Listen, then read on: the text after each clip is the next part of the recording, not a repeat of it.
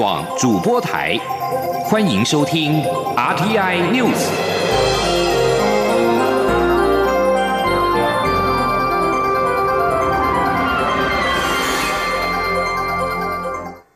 各位好，我是主播王玉伟，欢迎收听这节央广主播台提供给您的 RTI News。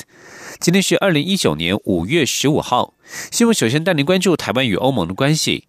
台欧盟第二次人权咨商会议在十四号登场。欧盟对外事务部发表声明，确认与台湾拥有相同的民主价值观，尊重人权和法治，并寻求更密切的合作。但欧盟呼吁台湾应该暂停执行死刑。此外，双方也讨论了李明哲的情况、台湾纳入联合国人权公约条款方面的成就等等。欧盟呼吁台湾进一步将联合国人权公约的条款纳入法律体系，并制定法制定人权行动计划等等。欧盟和台湾都关注移工权利，特别是渔工的权利，强调必须确保他们得到充分的保护，免受歧视、虐待或剥削。此外，欧盟和台湾也针对同性恋、双性恋、跨性别及双性人 （LGBTI） 及性别平等政策交换最新进程，并且首次针对原住民的权利进行交流。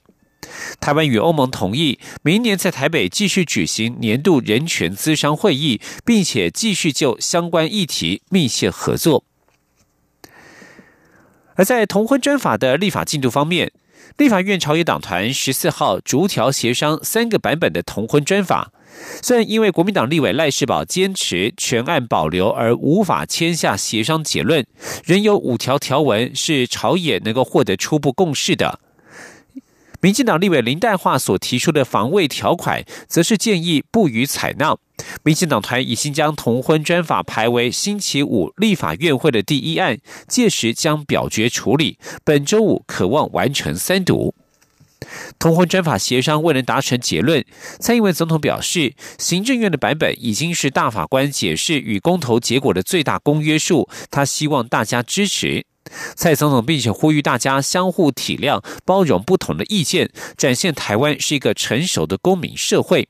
今天记者欧阳梦平的采访报道：有关同性婚姻，大法官释字第七十八号解释设定的立法期限逼近，立法院十四号针对目前的三个专法版本进行协商，但一开始就卡关。蔡英文总统十四号上午出席活动后受访时表示，这确实是台湾社会的一大挑战。他强调，行政院版本已经是事宪文与公投结果的最大公约数，希望大家支持。总统说。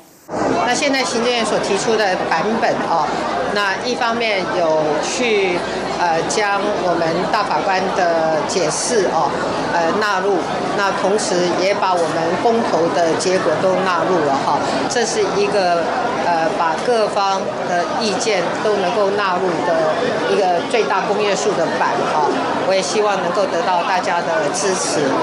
总统表示，对于这个议题，台湾社会有一定程度的分歧。他希望大家能有相互体谅的心，包容不同意见，展现台湾是个成熟的公民社会，有能力处理意见分歧的议题。中央广播电台记者欧阳梦平在台北采访报道。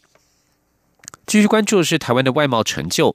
中华民国对外贸易发展协会十四号指出，全球协会型会议最重要的国际组织国际会议协会 （ICCA） 在十三号公布二零一八年全球协会型国际会议统计报告，台湾再次交出漂亮的成绩单，以全年一百七十三场次创下新高，名列亚洲第五大会议国，首次赢过了新加坡、印度，全球排名更。是一举跃升到第二十三名，也创下最佳纪录。前天记者杨文军的采访报道。外贸协会十四号指出，根据 ICCA 公布的全球及亚洲会议排名资料，二零一八年台湾协会型国际会议场次较二零一七年一百四十一场增加三十二场，成长幅度近百分之二十三。亚洲排名也由第七名上升至第五名，首度超越新加坡及印度等会议大国。前四名依序为日本、中国大陆、韩国、泰国。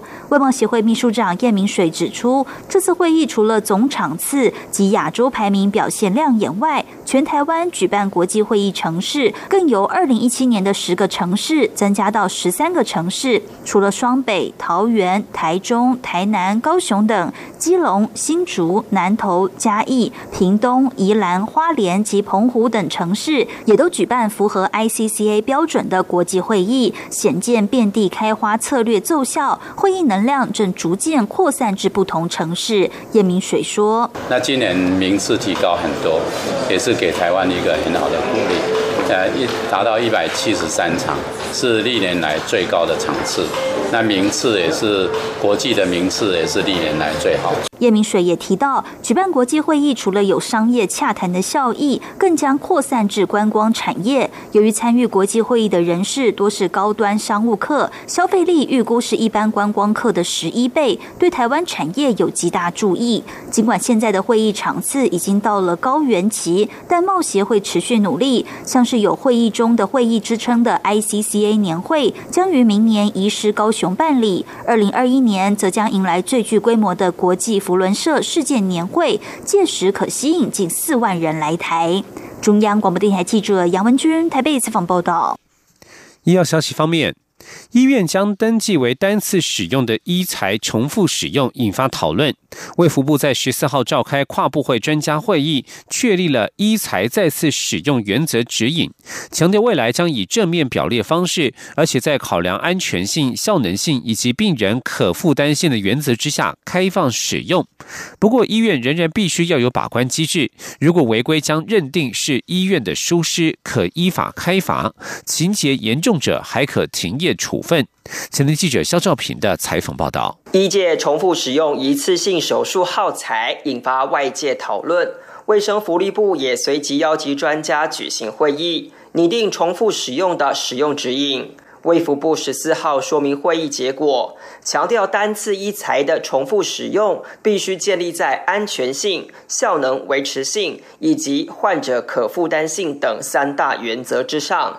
卫福部表示，其实国际上有不少国家都有单次医材再次使用的情况，但都有再使用的处理原则或规范。换言之，厂商登记查验单次使用的医材，其实是可以重复使用。卫福部医事司司长石从良表示，在检视各国做法后，专家会议都希望卫福部制定使用原则，供医院参考。石从良进一步表示，卫福部将通令各医学会，在一个月内，在安全性。效能维持性以及患者可负担性的三大原则上，提出单次医材可重复使用的品项名单。卫福部会在邀集专家举行会议，希望在三个月内以正面表列方式确定可重复使用的单次医材。他说：“提出呢，那么原本在访单上是属于单次使用医材，那么希望由政府来同意可以。”再处理使用的名单项目，项目名单，然后我们未来会采取正面表列的方式，然后来定出那么同意，那么再次消毒处理，那么可以使用的。单次使用医材。不过，就算卫福部列出可重复使用的品项名单，也不代表医院就能照单全收。石从良强调，在考量安全性下，医院必须要有内控机制以及接受外部查核的双重把关机制。没有通过要求的医院，照样不能使用。违者可依法寄出罚款，严重的话还可以要求停业。他说：“这个这些品项。”在再消毒使用的过程当中，必须要有一些安全跟品质的管控机制，并且定期的做 review 检视。另外呢，我们也会建立外部的稽核机制。此外，石从良也强调，医院必须有资讯透明的义务。一旦要再次使用单次性医材时，一定要充分告知患者，让患者有选择的机会。卫福部表示。检视过去资料，并没有因为医材因素的相关纠纷，所以民众对单次医材再次使用应该可以放心。卫福部表示，虽然国际多有相关现象，但并没有明确规范，所以国内的讨论也算走在前端。中央广播电台记者施兆平采访报道。至于关注的是政府的人事。交通部在十四号发布，中华邮政公司总经理由副总经理江瑞堂升任。随后也证实，邮政物流中心招租惹来争议，要将原任总经理陈宪柱调离现职彻查。陈宪柱则是认为并无不法，申请提前退休。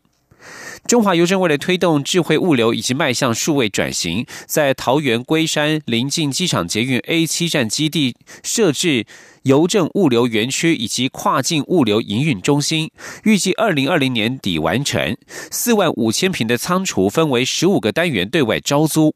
在三月份评选时，有三家厂商取得资格。网络家庭公司 PC Home 取得最优申请资格，但是因为将这十五个单元全部租下，中华邮政遭检举未设定承租上限。有立委质疑中华邮政独后特定厂商有违共用平台的原则，或为特定厂商量身打造等质疑。交通部已经要求彻查是否设有疏失或不法，对相关人士进行必要调整。陈宪柱九月才满六十五岁，他认为邮政物流中心招租案一切合法，他不接受职务调整，申请提前退休。而网络家庭 PC Home 董事长詹宏志则表示，此案充满有心人士运作的痕迹。这个计划书经过标案、投递、简报，如果不赞成或是不合适，全部承租，在官员与专家组成的评审当中，也不会得到最高评分。不了解为何这是独后特定厂商。持续关注财经焦点。美中贸易战升温，美方公布第三波对中国三千亿美元的商品课税清单，包含笔电、手机在内等等。而中国也随即发布，在六月将启动六百亿美元的关税调整措施。学者在十四号指出，一旦实施，将会冲击在中国经营的相关台商，甚至是台湾电子零组件出口到中国也会受到影响。不过，这也会使得电子资通讯产业加速回流投资台湾。经济部表示，厂商压力变大，必须赶紧思考是否回流或是移转基地。经济部会持续了解需求，尽可能给予协助。今天央广记者谢嘉欣的采访报道：美中贸易协商局势急转直下，继美国宣布调高对中国两千亿美元规模商品课税税率至百分之二十五后，中方也对原先课税的六百亿美元商品再调高至同样税率回击。而美方在公布下一波规模三千亿美元商品的课税清单，共三千八百零五项，包含农畜产品、衣物、家居商品、手机、笔电等消费品。但但不包括药品、精选医疗产品、稀土材料与关键矿物等品项。台经院景气预测中心主任孙明德十四号指出，美方清单规模低于原先喊的三千两百五十亿美元，主要是考量部分产品无法找到替代来源。而此次课税清单包含台湾最关心的手机、电脑，规模约有八百亿美元，恐将冲击在中经营的相关台厂，甚至台湾对中国电子零组件的出口也会有影响。不过，这也是厂商回流、扩大投资台湾的契机。他说：“一年大概我们要出口一千亿美金的电子零组件到中国大陆去，那这部分如果被课到关税的话。”那接下来，台湾的电子的出口也会受到间接的影响，所以可能继我们之前看到的网通自行车以后，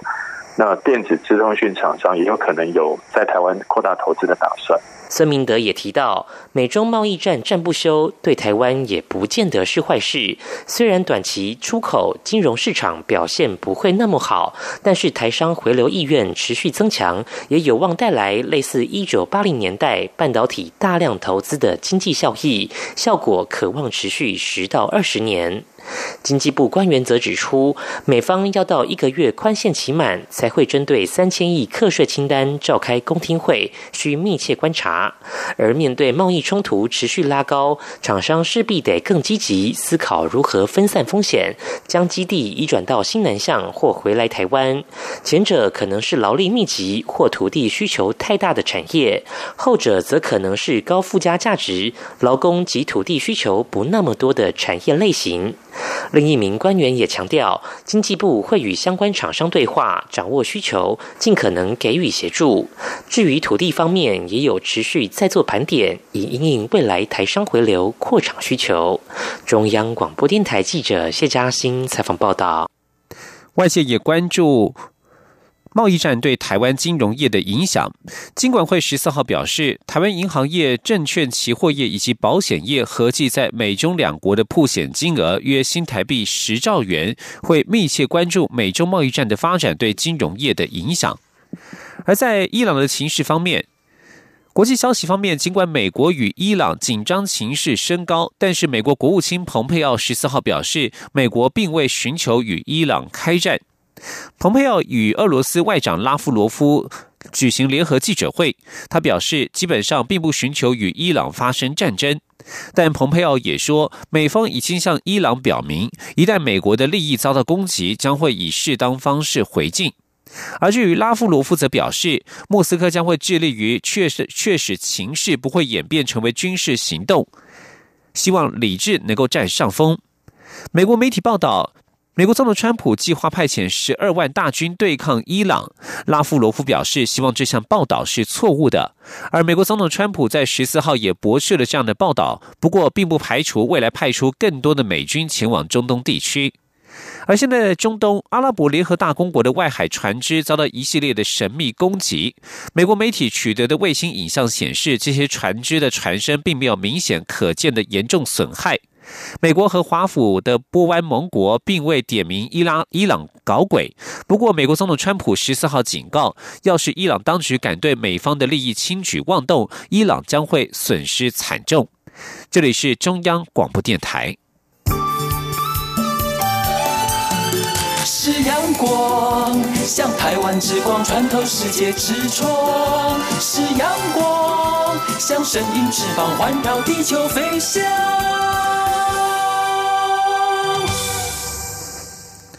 各位好，我是主播王玉伟，欢迎继续收听新闻。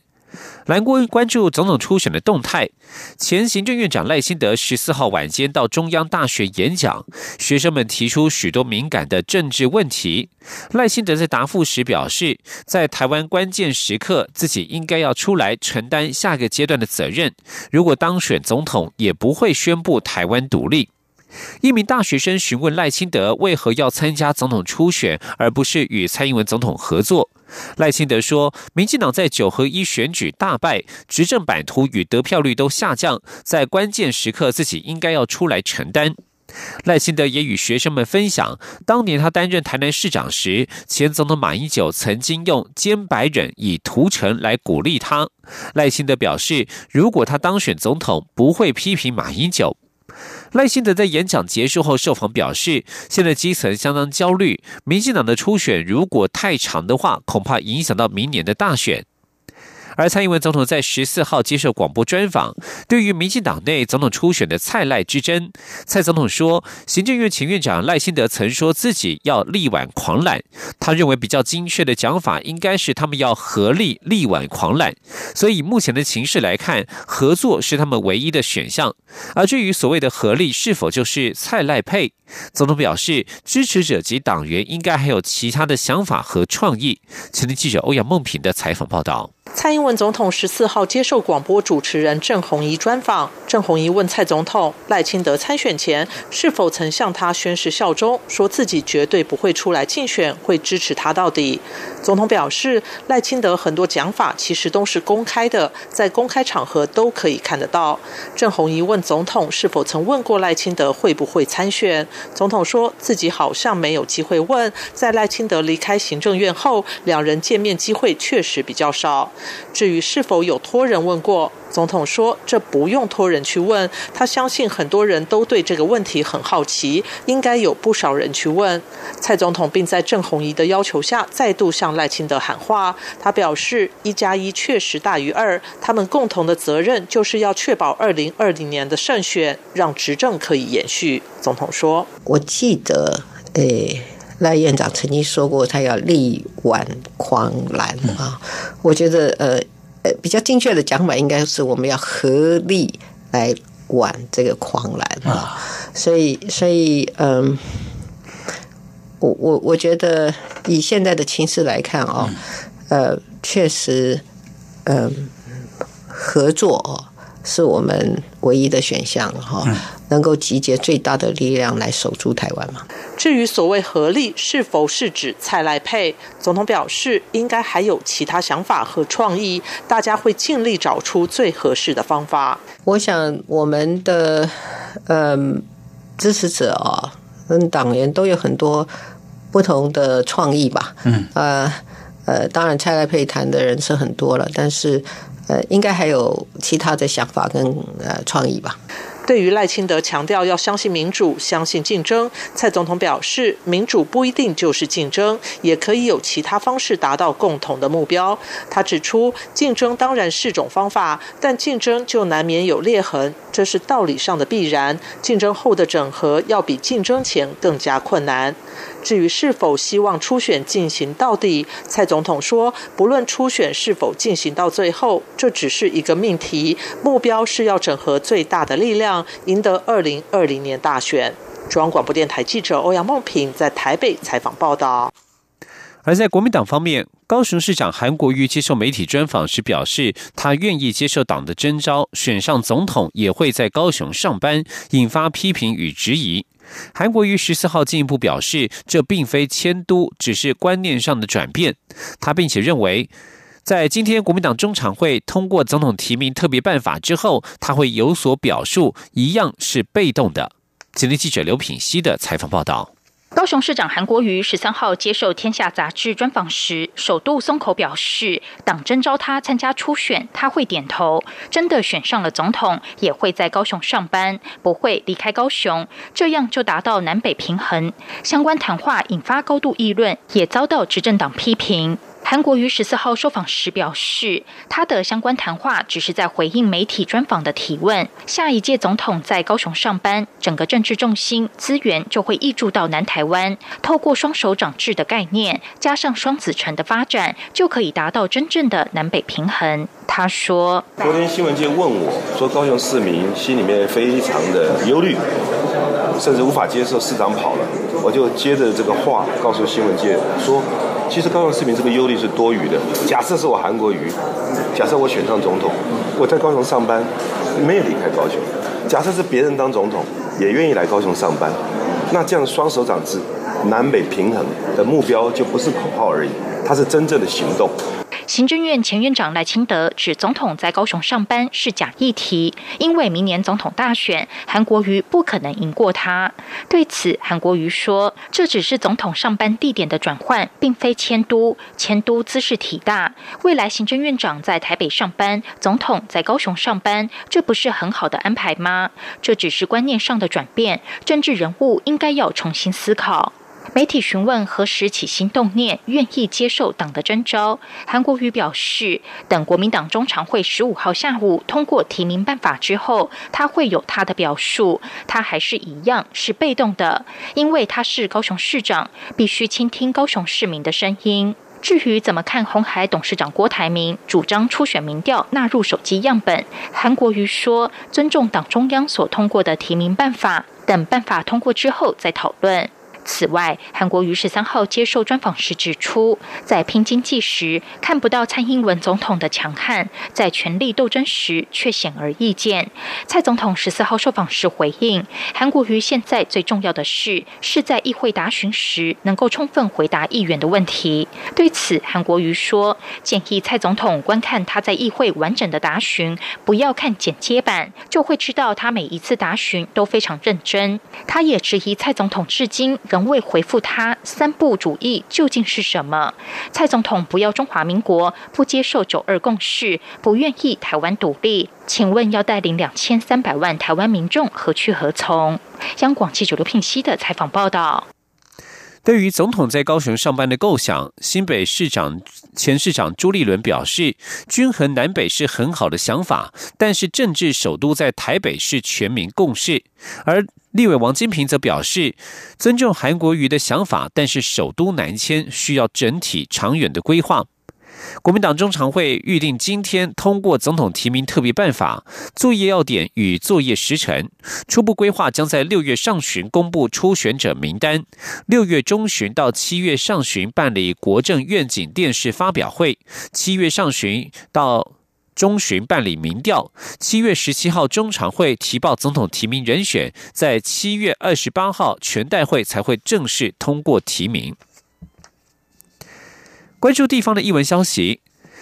台中铁路高架化在去年通车，台中新站也正式启用。不过，却因为一处百年的遗址，让其中一个月台以及两条古道至今仍无法新建启用。所幸经过交通部铁道局变更车站工程设计之后，已经在今年三月通过城都市设计审议以及建造变更程序，可以将遗址就地保留。届时，连同台中新站旧站，将成为全台湾唯一一处三代同堂的车站。前天记者吴丽君的采访报道。台铁台中新站原有三个月台、五条古道的设计，不过目前只启用了第一及第二月台，同时也只有三条古道可以调度。原因是先前铁道局在二零一三年二月施工期间，于北侧轨道下方发现一堵砖墙，但当时不便挖掘，直到二零一六年将该处轨道移往高架之后，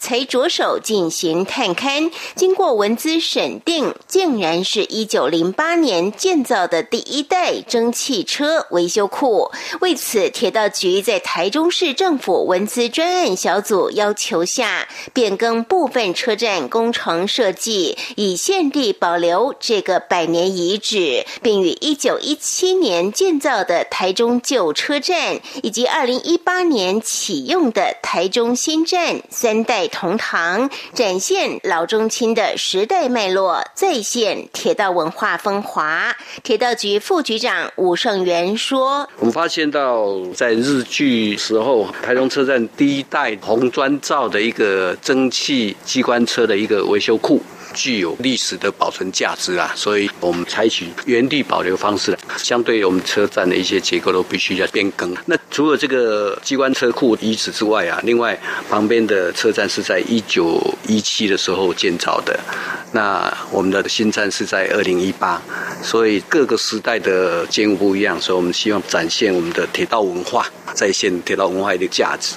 铁道局中部工程处副处长李怀古指出，参考过。过去的文献，这个遗址原是一座拥有三道拱门的砖造建筑，于一九六八年兴起另一座维修车库之后作废，掩埋在铁轨下方。经过整理重现，现在只能看到一处长七十五公尺的维修基坑。为了让民众未来能够亲近或俯瞰这个基坑道原貌，铁道局也将原本垂直下落的墩柱改为跨。跨越坑道的梁柱设计，希望赶在今年底完成上梁结构，以利铺设第三月台轨道。预计明年六月即可正式完工。中央广播电台记者吴丽君在台北采访报道。继续关注的是国际间的疾病讯息。新加坡在上周通报首起罕见的猴痘病毒案例。邻近的印尼在十三号发出旅游警示，呼吁前往新加坡的旅客要多注意，也将加强机场防疫措施。体温超过摄氏三十八点五度的民众必须接受检查。英文报雅加达环球报在十四号报道，印尼外交部发布旅游讯息。建议在中非、西非旅游的国民要维持良好的卫生习惯，避免接触受感染的动物或尸体，也不要吃猴子、蜥蜴、鳄鱼与蛇等野生动物。新加坡确认，一名四月二十八号入境的奈及利亚籍男子经过诊断感染了猴痘病毒。这名男子在奈及利亚参加婚礼时食用野生动物的肉，可能是由此途径感染。报道指出，猴痘的潜伏期约五天到二十一天，患者会出现发烧、剧烈头痛、淋巴结肿大、背痛以及肌肉酸痛、虚弱等症状，脸部会出现红疹。报道提到，猴痘的主要宿主是老鼠等啮齿动物，主要的传染媒介是食用感染的动物肉类，很少经由人与人之间的接触感染。以上新闻由王玉伟编辑播报，这里是中央广播电台台湾之音。